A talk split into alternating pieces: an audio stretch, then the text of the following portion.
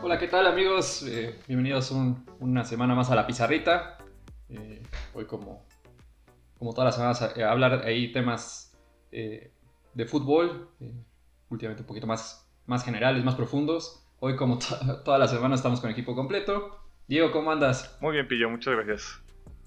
¿Todo bien? Sí. Hoy muy, hoy, muy eliminados. Este, Fer, ¿cómo andas?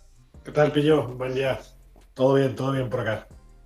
Qué bueno, qué bueno. ¿Están listos? Hoy vamos a hablar eh, eh, un poco relacionado con lo que estábamos este, discutiendo la semana pasada eh, de, los jóvenes, ¿no? El desarrollo, desarrollo que tienen y cómo este, podrían llegar de mejor forma también a primera división, o tienen los espacios, o bueno, ahí este, hablaremos y profundizaremos en este tema.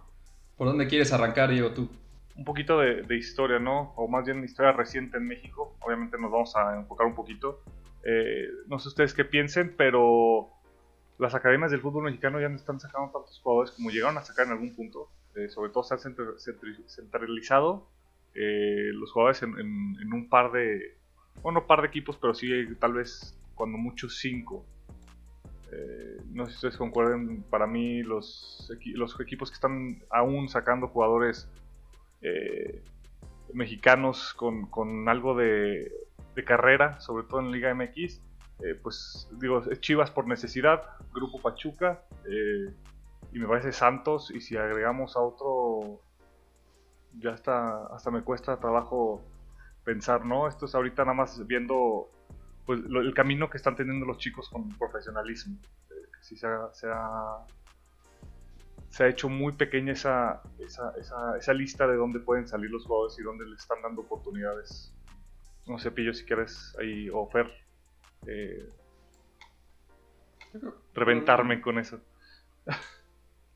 No, o sea, no, estás de acuerdo, estoy de acuerdo, tienes razones. digo, si hoy en día quieres, este, si tuviera un chavito, ¿a dónde quieres, a dónde lo mandarías para que tuviera más chances? Serían esos equipos que mencionaste lo que estoy tratando de hacer memoria es, este, creo que ha sido medio histórico que hicieron ciertos equipos los que este, se caracterizan por sus fuerzas básicas, ¿no? Estuvo la época de los 90 con el Atlas, eh, previamente con Pumas, o sea, no, no era como que todo el fútbol mexicano se caracterizara por desarrollar jóvenes, ¿no? Siempre había como ciertos sectores, a menos que, no sé si Fer también este, lo recuerda de otra manera, digo, ahorita haciendo memoria, me, digo, me acuerdo de eso. Sí, que coincido, creo que sí es cíclico sobre las canteras. Eh, creo que en antaño al fútbol estar todavía más centralizado de lo, que se, de lo que se encuentra ahora, pues era muy marcado, ¿no? Que Chivas tuviera una buena cantera, que, que Pumas tuviera una buena cantera, mismo Cruz Azul o, América, ¿no? Creo que eran los que llevaban la batuta. Hoy en día, eh, y ya lo hemos platicado en, en, podcasts anteriores, donde eh, tiene que ver mucho con el modelo de negocio de los dueños sobre si se trabaja con la cantera o no. Es decir, eh, creo que Pillo lo mencionaba, eh, si no en el, en el, en el episodio pasado, eh, en, algún otro, donde el modelo de, Pachuca, por ejemplo, ¿no? Es, hacer jóvenes, venderlos al mejor postor y, sobre eso trabajar sus conceptos, ¿no? Entonces, creo que eso es súper, súper importante tener en mente porque eso, eso, eso explica, ¿no? Qué equipos le apuestan y qué equipos no. Sí, ciertamente. Eso me parece clave, ¿no? Creo que este, el fútbol mexicano tiene un concepto que tal vez va muy diferente al que los medios de comunicación y los aficionados quieren, ¿no? Porque lo que dice Fer es clarísimo, los dueños van para un lado este, y por eso tal vez no vemos este, jóvenes en la mayoría de los equipos. Sí, al, final del, al final del día lo que quieren los dueños es que su equipo sea redituable y con las canteras sí se ha batallado mucho. Yo creo que aumentando lo de los equipos América también, mm, los últimos 10 años ha sido los de los equipos que más jóvenes ha sacado, que es increíble, ¿no? Porque antes era este, esta idea de, que llegaban solo los, los, mejores jugadores y todo, pero sí se ha estado destacando la cantera del América en, últimas, en recientes años. Yo, ahí difiero, yo creo que América siempre ha sacado jugadores, el tema es, eh, si hacemos una comparativa tal vez con el Real Madrid, ¿no? ¿Y, a qué voy? Creo que América trabaja muy bien sus fuerzas básicas. El tema es que la oportunidad, por ejemplo, a diferencia de un Pachuca o esto, no puede dársela por el tema de. Eh, volvemos a episodios exactamente, ¿no? Y sobre las obligaciones que tiene, ¿no? De campeonar, de, buscarse el protagonista y todo. Entonces, los espacios son muy limitados. Y ahí, volviendo a los temas que hemos platicado anteriormente, por ejemplo, Pillo siempre habla mucho del tema de calidad sobre cantidad, ¿no? Entonces, en América, el canterano que, que efectivamente debuta y se mantiene, por lo general, son canteranos de muy alto nivel y es por eso que han podido sobresalir. Ahora bien, eh, creo que esa es la, base y por qué tenemos este concepto de que América está trabajando o, a últimas fechas, ¿no? Porque sale un Raúl Jiménez, porque si vamos más atrás Ochoa, porque si nos vamos un poquito más adelante Edson, eh, si quieres incluir por allá Naveda que hoy está en Europa, son estos jugadores que sobresalieron, eh, o inclusive Laines, ¿no? Que por ahí se me escapaba, que sobresalieron y ya se fueron a una liga mejor. Pero siguen siendo contados porque América, y ahí volvemos al modelo, ¿no? Creo que aquí es más el modelo deportivo que el negocio. ¿Por qué? Porque América está obligado y porque América tiene que ser protagonista. Por esa razón yo creo que, aunque trabaja muy bien, y, por eso hacía la comparación con el Real Madrid, ¿no? Eh, en la cantera del Real Madrid salen y salen y salen jugadores. El tema es que no se consolidan en el Real Madrid y entonces tienen que ir a buscarse la vida en otros clubes, ¿no? Ese ejemplo es perfecto porque el modelo del Real Madrid, y ellos lo saben, el modelo es crear jugadores para venderlos y que salgan, o sea, no es para el primer equipo, ellos están clarísimos en ese modelo. Ah, y digo, el jugador que, que, llega a debutar en el Real Madrid y todo, por lo general, es un jugador con un alto nivel, que, que ya pasó varias, varias, varias etapas y se lo quedan. Pero en general se logra permear toda la liga porque el otro día platicaba con, con, un entrenador y me decía eso, me decía, es que el Real Madrid, las fuerzas básicas del Real Madrid son muy, muy buenas el tema es que no llegan al primer equipo los jugadores, ¿no? Sí, yo, bueno, yo quería bueno, mencionar Yo creo que en México, en general, sí se trabaja bien en fuerzas básicas, digo, porque se han fortalecido los, los torneos juveniles, la 20, el 17, 15. Este, igual, eso también ha tenido frutos en, en, mundiales juveniles, en tema internacional. Este, México, digo, quitando este último año, que, pero yo también creo que hay, eh, influye un tema de generaciones, ¿no? No creo que todas las generaciones sean iguales, pero yo creo que en general este, México trabaja bien en fuerzas básicas. Sí que es un excelente momento para pasarnos a otro punto, eh, competiciones internacionales y el éxito que México ha tenido. Eh, dos campeonatos sub-17, una selección olímpica sub-23, eh, todo esto... Y dos terceros lugares, ¿no? En 20. Sí, en 20. todo esto en, en, poco menos de 15 años. sin embargo, digo, la, campeona del 2017 eh, tuvo un poco más de brillo, ¿no? Con sus jugadores, tuvieron, hubo varias salidas de jugadores a Europa, eh, pero la, Lola fue la 2011, ¿verdad? Si no me equivoco. La, segunda, eh, jugadores que se desaparecieron, ¿no? Varios, varios jugadores estelares de esa, de esa selección que no pudieron dar, pues, un brinco considerable ¿no? al profesionalismo. Eh, ¿Qué pasa ahí, Fer? Eh, tú estás trabajando en, el desarrollo juvenil. ¿Qué pasa ahí de, de, que pues brillas en una selección con un límite de edad pues que te den las riendas libres de, los equipos y, no puedas lograrlo, ¿no? Entrar a, esas, a, las alineaciones, a las alineaciones de los equipos. Eh, bueno, yo, creo que aquí hay, para mí eh, tres, cuestiones importantes. Uno es la preparación. Y no me refiero necesariamente a la preparación futbolística, sino a la preparación mental. ¿no? El, claro ejemplo, eh, y, aquí recuerdo mucho el, una plática que tuve yo con el Romita Rojas, ¿no? un buen amigo, y, saludos, por cierto, donde, nos, donde yo le preguntaba, ¿no? oye, Julio Gómez, ¿no? él estaba en Pachuca cuando Julio Gómez, donde se avienta este famoso gol de de chilena y que le pusieron la momia y que en la cabeza y que... Y él me decía que después de que Julio fue al Mundial y queda campeón, cuando regresaba a entrenar, sentía que era Messi, Maradona, Hugo Sánchez, Pelé y Beckenbauer juntos, ¿no? Y que ya no debía entrenar tan duro y que él ya venía siendo campeón del mundo y que era Juan de las Pitayas y que, que pues aquí ahora sí que más bien todo el mundo tenía que responderle a él y no al revés. Partiendo de eso, creo que se vuelve muy, muy, obvio porque el jugador mexicano no sobresale, ¿no? Tuvo que irse a tercera, cuarta división, estar buscando por allá, tuvo varias oportunidades antes de que pasara esto, entonces creo que ese es el primer factor. El segundo factor, y ahí Pillo creo que no va a estar de acuerdo, pero yo, yo, yo, yo siempre abogo por eso, es el tema de extranjeros. Hay tantos extranjeros que no existen estas aperturas para que se puedan consolidar. eh, son, son contados los espacios que se les entregan. Entonces, imagínate, le entregas a un juvenil sub-17, campeón del mundo, una oportunidad de estar en tu primer plantilla. El tipo ya cree que, el, que, que ya no tiene que entrenar, que ya logró lo que tenía que lograr, pues va a ser muy difícil que se mantenga mucho más tiempo, ¿no? Y en tercer lugar, para mí tiene que ver mucho la estructura de la liga. Es decir, no hay una estructura, eh, ¿cómo decirlo?, que fomente el debut de jugadores jóvenes. ¿Ya qué voy? Eh, yo lo que siempre les digo es eh, jugar. Cuando tú estás trabajando con, jóvenes, lo más importante es jugar. Si no tienes alta competencia semana a semana, por más que entrenes no vas a mejorar. Ahora bien, y, les hago esta pregunta antes de seguir con mi punto. ¿Qué creen que, que es mejor, sería mejor para los jugadores, vamos a decir, sub-20? ¿Jugar en una sub-20 o jugar en una segunda división competitiva? Olvídense de lo que es hoy en día. ¿Ustedes qué pensarían que es? Pillo. Digo, sí, pues, digo, depende cómo esté estructurada la segunda división, ¿no? Pero si es una segunda división como en cualquier liga del mundo, pues sí, la segunda división. Yo también creería que la segunda división.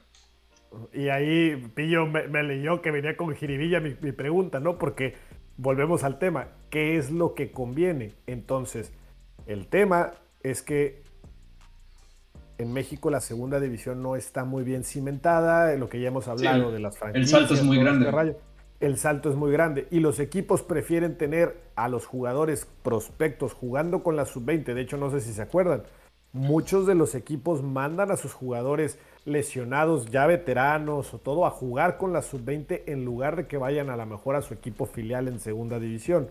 ¿Qué es lo que pasa? La competencia en la sub-20 es inferior porque no tiene este salto de calidad de lo que, del que hemos hablado que te pueden brindar los extranjeros, que en teoría podría tener la segunda división, pero en México tampoco la estructura ayuda, entonces ese salto de 17 a profesional se vuelve un salto cuántico cuando debería ser solamente un paso adelante. Entonces, desde mi perspectiva, habiendo juntado esos tres puntos, por eso el futbolista mexicano no logra debutar más, a más temprana edad.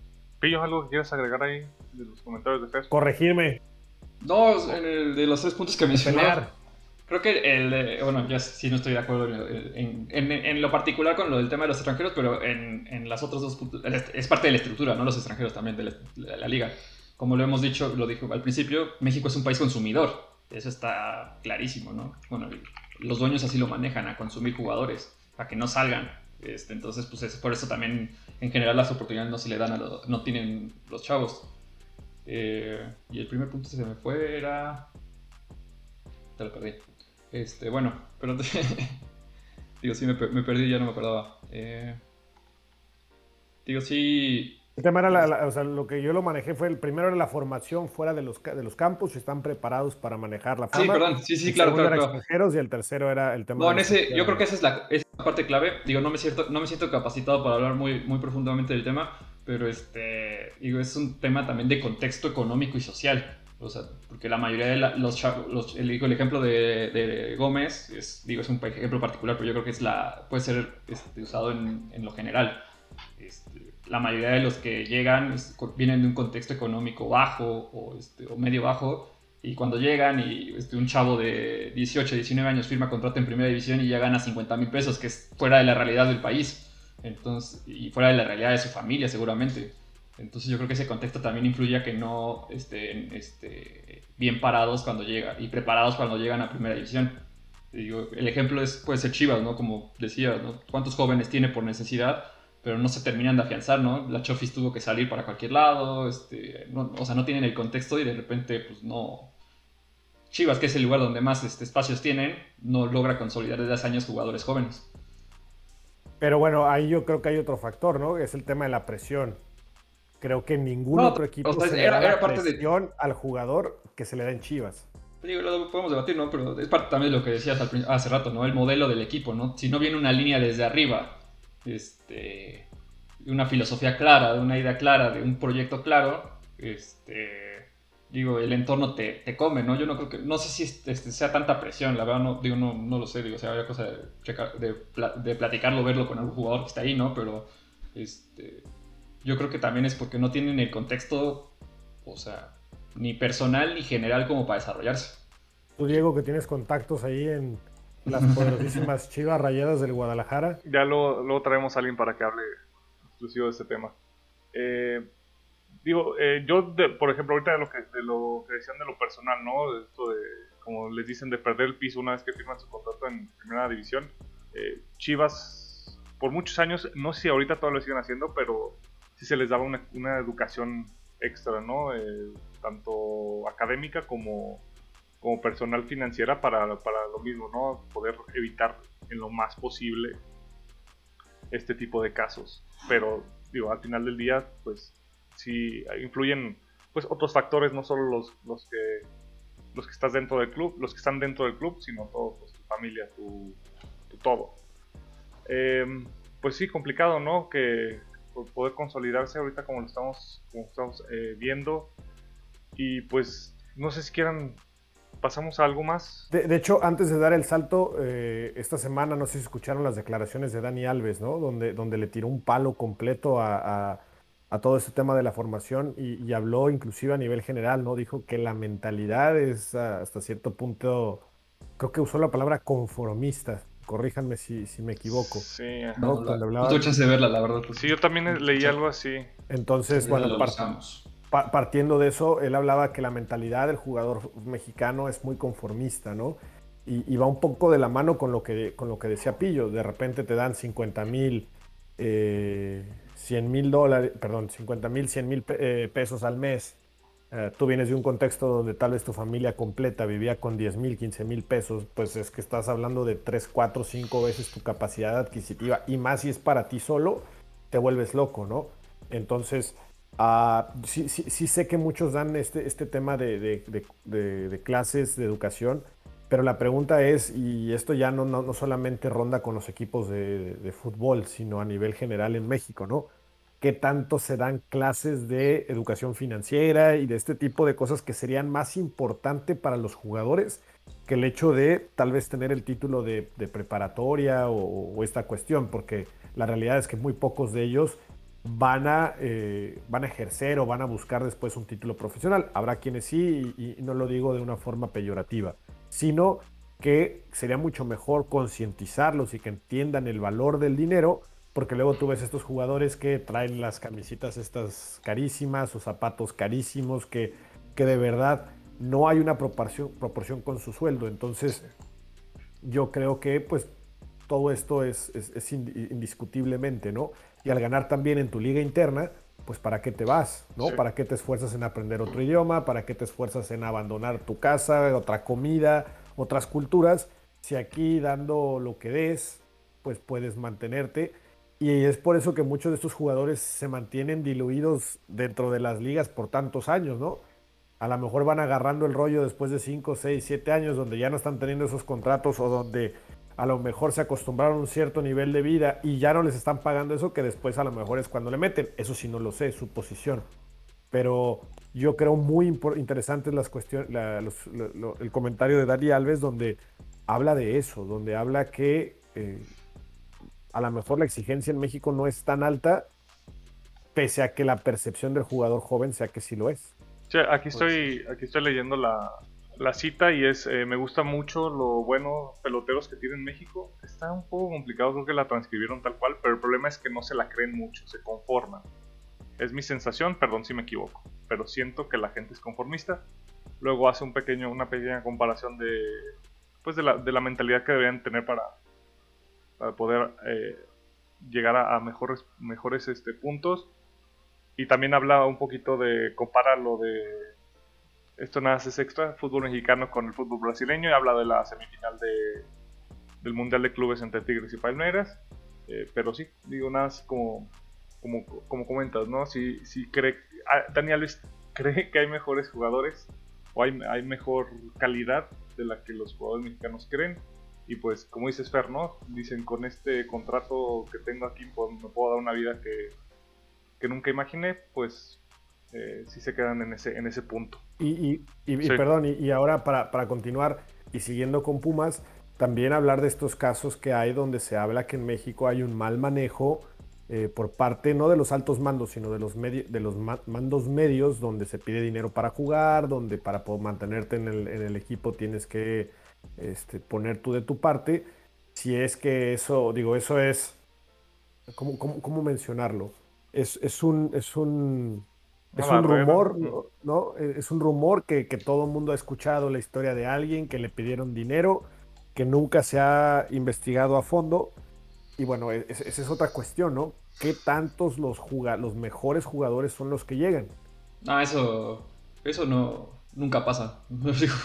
No, digo, porque he escuchado muchos comentarios de jugadores que llegaron. Este, me acuerdo Sebastián Domínguez, un argentino que juega aquí en América, decía que, o sea, y lo dicen, no llega el mejor, llega el que aguanta, porque es una carrera de resistencia para el, para el muchacho llegar a primera división.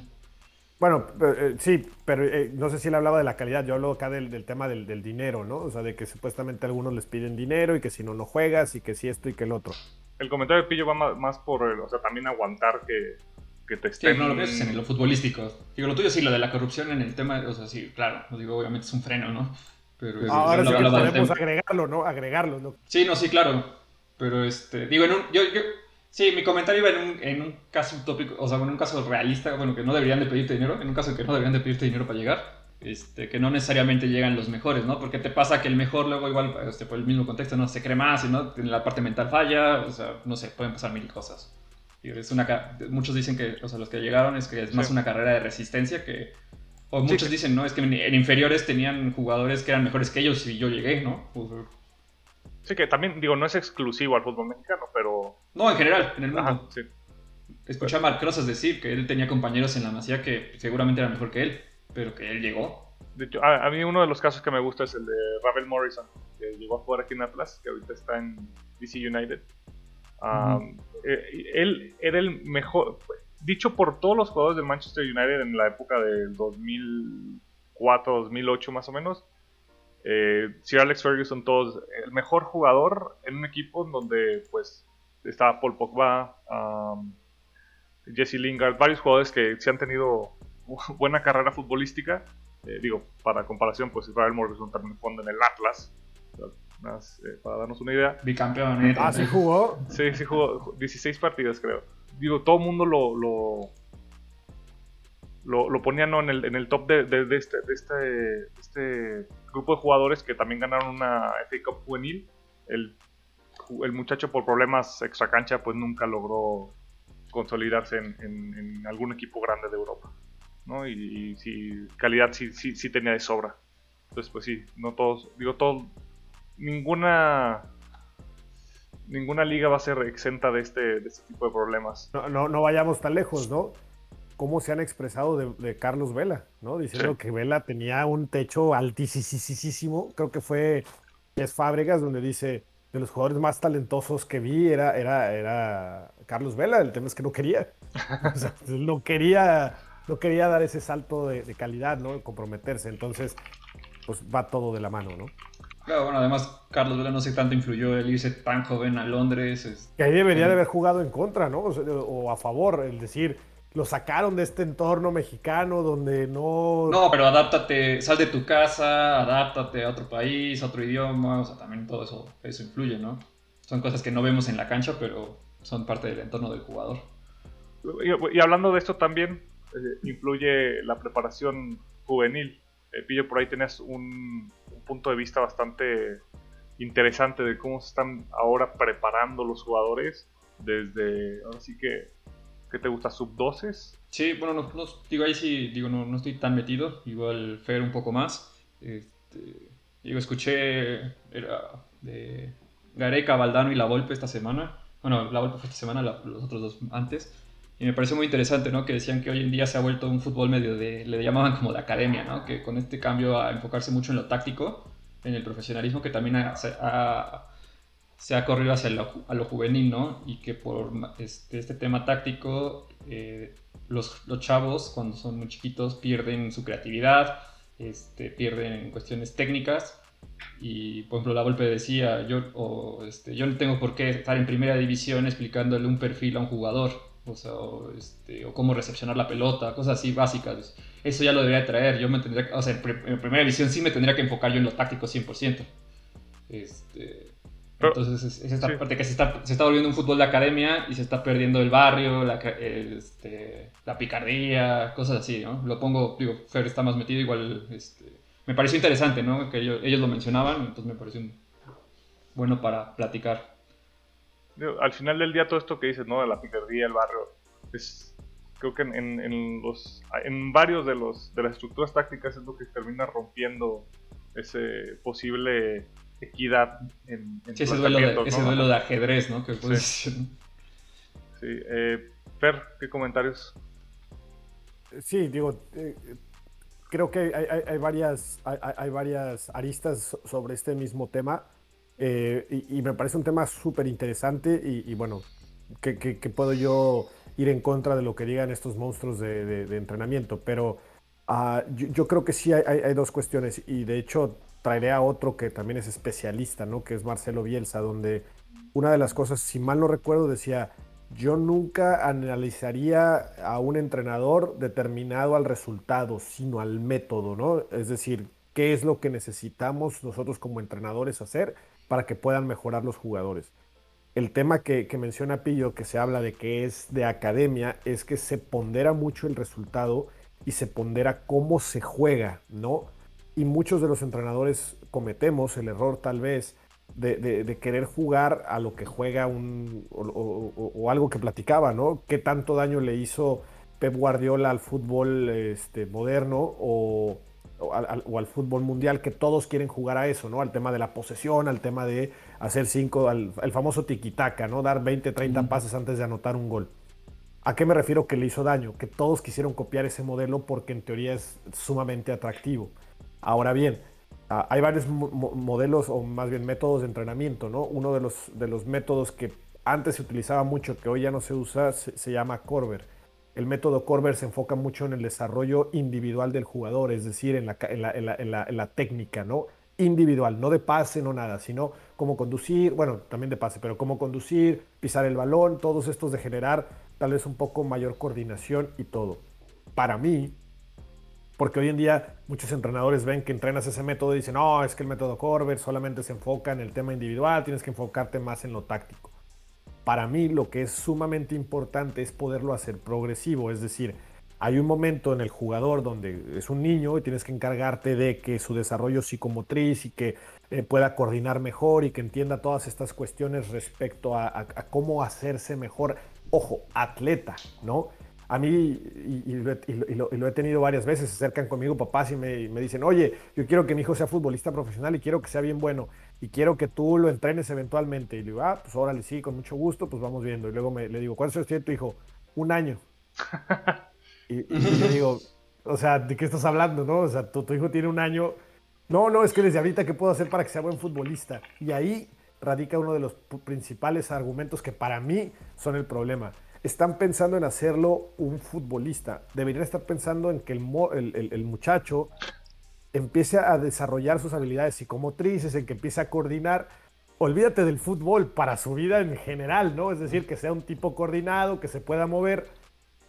Y, entonces ese es el tema, se enfocan mucho en que sea buen futbolista y pues la posibilidad de ser futbolista es, es pequeña, ¿no? Entonces, Hoy en día yo sí coincido que en la, fuerza básica se está buscando meter mucho el tema táctico, de buscar dar pases y le estamos cortando a los jugadores esta posibilidad de ser creativos. Es decir, queremos que jueguen por sistema y que no, y que no sean creativos. Entonces, por eso los jugadores que valen 50, si se fijan, 50, bueno, no, 50 ya no es mucho, 100, 200 millones de, de euros, son aquellos jugadores que son capaces de gambetearse a dos o tres jugadores, desequilibrar, generar superioridades numéricas sin tener que seguir el sistema táctico, ¿no? Es decir, tú le das... Y son brasileños en su mayoría. A Vinicius, a Mbappé, a, exactamente, a todo este tipo de jugadores, son a los por los que vas a pagar, ¿no? Eh, Tecatito Corona, creo que la Volpe hacía referencia a él, ¿no? Decía, Tecatito Corona es un jugador que te desequilibra, ¿no? Este, esos jugadores por eso se han vuelto tan caros hoy en día, porque son los que te rompen el esquema, son los que te generan superiores numéricas al ser muy buenos en el uno contra uno, y es por eso que llegan a valer tanto. Entonces, yo sí creo que, por ejemplo, yo que llego a sub eh, que yo tengo de sub 16 para arriba, eh, para mí sí me gusta que los jugadores ya tengan, como dice este La Volpe, que tengan cierto ¿no? Ya tenga ciertos conceptos, ciertos conceptos, ¿no? O sea, que ya sepan dar un buen pase, que sepan conducir. Y a lo mejor yo ya puedo empezar a implementar el tema táctico, pero hasta Sí, eso es lo que decía, ¿no? Que 17, ¿no?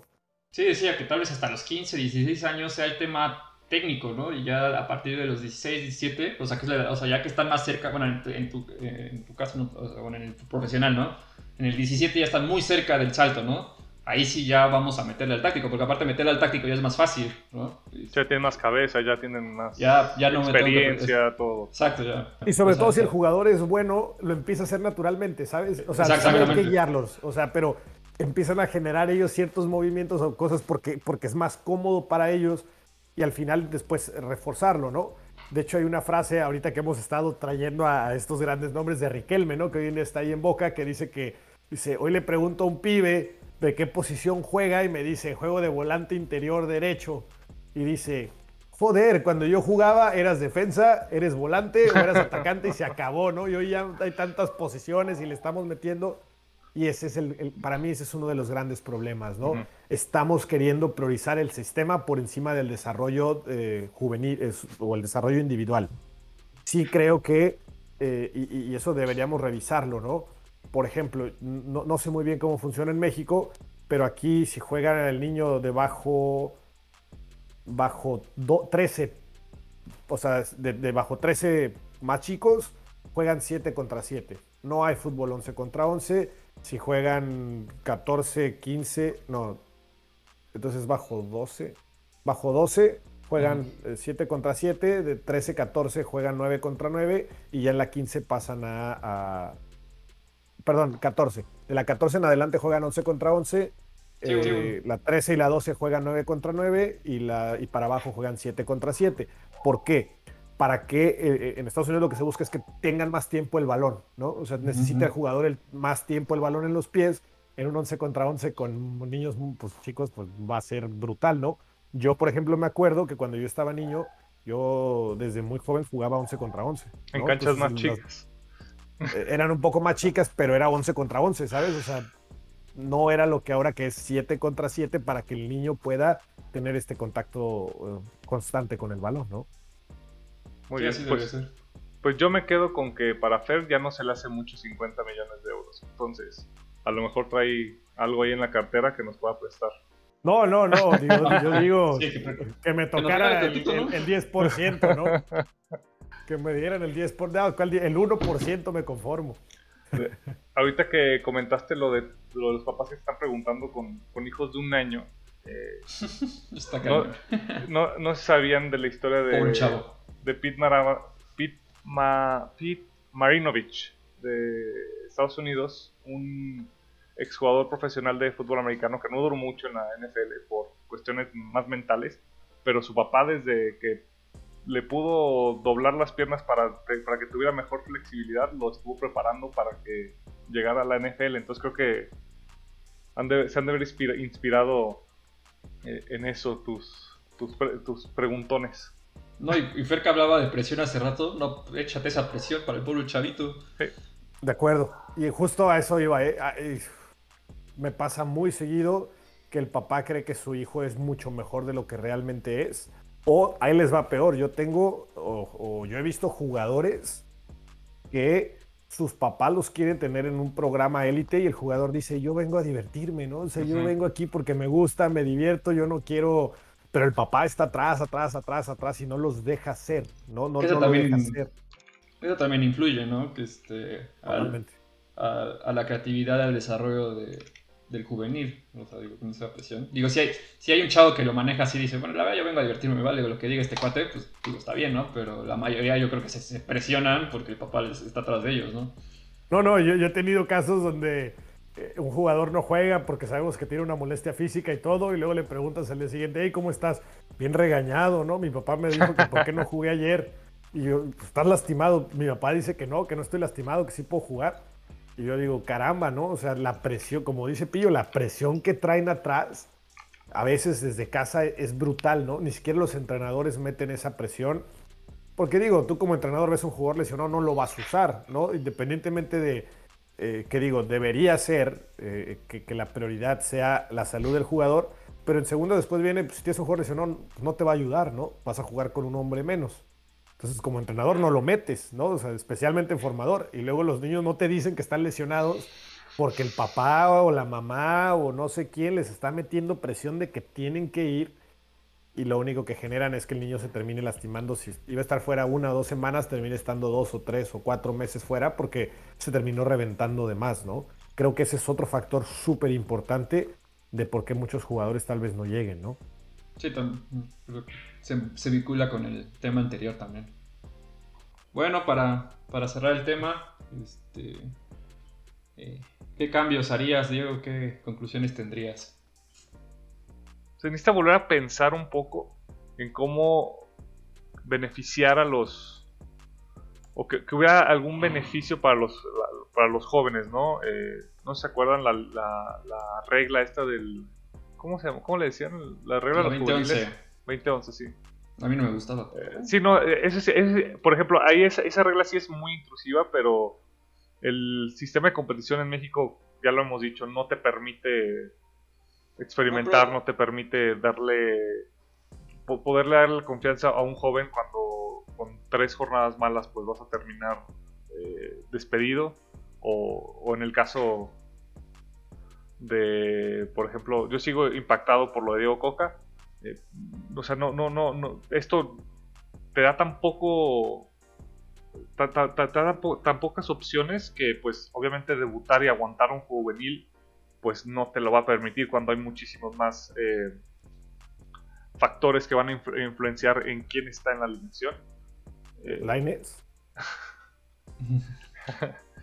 pero, pero sí, algo se necesita hacer. Eh, yo apoyaría, insisto, ¿no? un cambio de, competencia. creo que algo que, pudiera dar un poco más de, paz. Bueno, no de paz, pero un poco más de, de espacio para que para que se creara algo nuevo en el, fútbol, ¿no? Y creo que algo nuevo es algo que pueden traer los jugadores eh, juveniles. Eh, pero sí, ahorita habría que echarle más foco para, saber qué, cambios serían buenos en la Liga MX. ¿Tú, Fer? Para que se enoje Pillo. Extranjeros. que de hecho, a, ah, mi, favor tengo argumento los proyectos de Pachuca y Santos, que son más o menos lo que yo. No, yo, yo ahorita lo que le comentaba a Pillo también es eh, sobre los extranjeros, que se me olvidó comentar. Eh, a mí me gusta mucho lo que es Italia, de que solo pueden tener dos extracomunitarios eh, cada año. Entonces esto te reduce a, pues, a meramente buscar pues, jugadores que vayan a, mejorar tu equipo y tu liga. Pero en todas las ligas es igual, ¿no? Extracomunitarios son dos o tres. No, sí, o sea, pero solo no puedes traer, cambiarlos cada año a los tres. Ah. Eso es lo que dice Diego. Sí, o sea. O sea, tener, un, tener un límite, o sea, obviamente ya hay muchos extranjeros. Mantener el límite en, no sé, 8, 10 inclusive, pero cada año solo puedes traer dos. Porque de repente ves equipos que traen a cuatro ecuatorianos, tres colombianos, este, un, un, argentino y pues es saber cuál le atinas para, para después vendérselo a la América. de, Santos y Cholos no vas a estar hablando. este... este ¿Tú, tú pillo cambios? Para mí el, problema, creo que lo decía, es que definan qué quieren, ¿no? En el tema de la liga. Creo que va un poquito este, con lo que tú decías, ¿no? O sea, si la idea, creo que este, si la idea es este, darle espacio este, a los jugadores con el tema de la venta de, de el nuevo negocio que es la compra-venta de jugadores, está perfecto, ¿no? pero defínanlo, ¿no? porque este, de repente se dan bandazos para un lado y para el otro. Eh, y también creo que los jóvenes, este, darle el contexto también a ellos, el, respaldo, tanto mental como educativo como futbolístico, para que se puedan desarrollar en cualquier lado, ¿no? Y también explorar otros mercados, ¿no? Que el futbolista mexicano sepa que tal vez no, este, México y Europa no son las únicas opciones. ¿Los quieres mandar a Guatemala o qué? También, si hay que picarle. Pues los argentinos, ¿cómo le hacen, no? Los uruguayos, ¿no? Pues empiezan por todos lados. Sí, que, que no solo las ligas eh, top de, Europa son las que las quieren estar buscando, ¿no? Lo que, el ejemplo que, o sea, es Naveda, ¿no? Se fue a picar piedra en Polonia, ¿no? Igual, y ya veremos qué pasa, ¿no? Pero pues también. Orbelín en Grecia. Orbelín en Grecia. Digo, ahí hay que recordar. Los de Bélgica. Ahí, se, dio uno de los mejores jugadores mexicanos de todos los tiempos, Neri Castillo. Exacto. sí, no, yo creo que es este, un tema de, fondo, ¿no? Que, este, que, definan bien qué quieren, hacia dónde quieren ir y que pues, este, se haga completo, ¿no? Sí. Bueno, pues varios puntos de vista para, poder mejorar esto de la, de la calidad y también cantidad de jugadores mexicanos eh, jóvenes en la Liga MX. Pues si ustedes tienen algún alguna idea, comentario, por favor escríbanlo aquí. Eh, también si nos regalan un like. Y pues bueno, eh, les doy las gracias a mis compañeros. Fer, muchas gracias. Saludos. Pillo, gracias por acompañarnos hoy. No, ustedes, saludos. Y pues recuerden también seguirnos en redes sociales. Eh, si, no nos, eh, si no les gusta ver nuestra cara, pues nos pueden escuchar en Spotify. Y les agradecemos. Aquí estaremos la próxima semana eh, con equipo completo. Muchas gracias.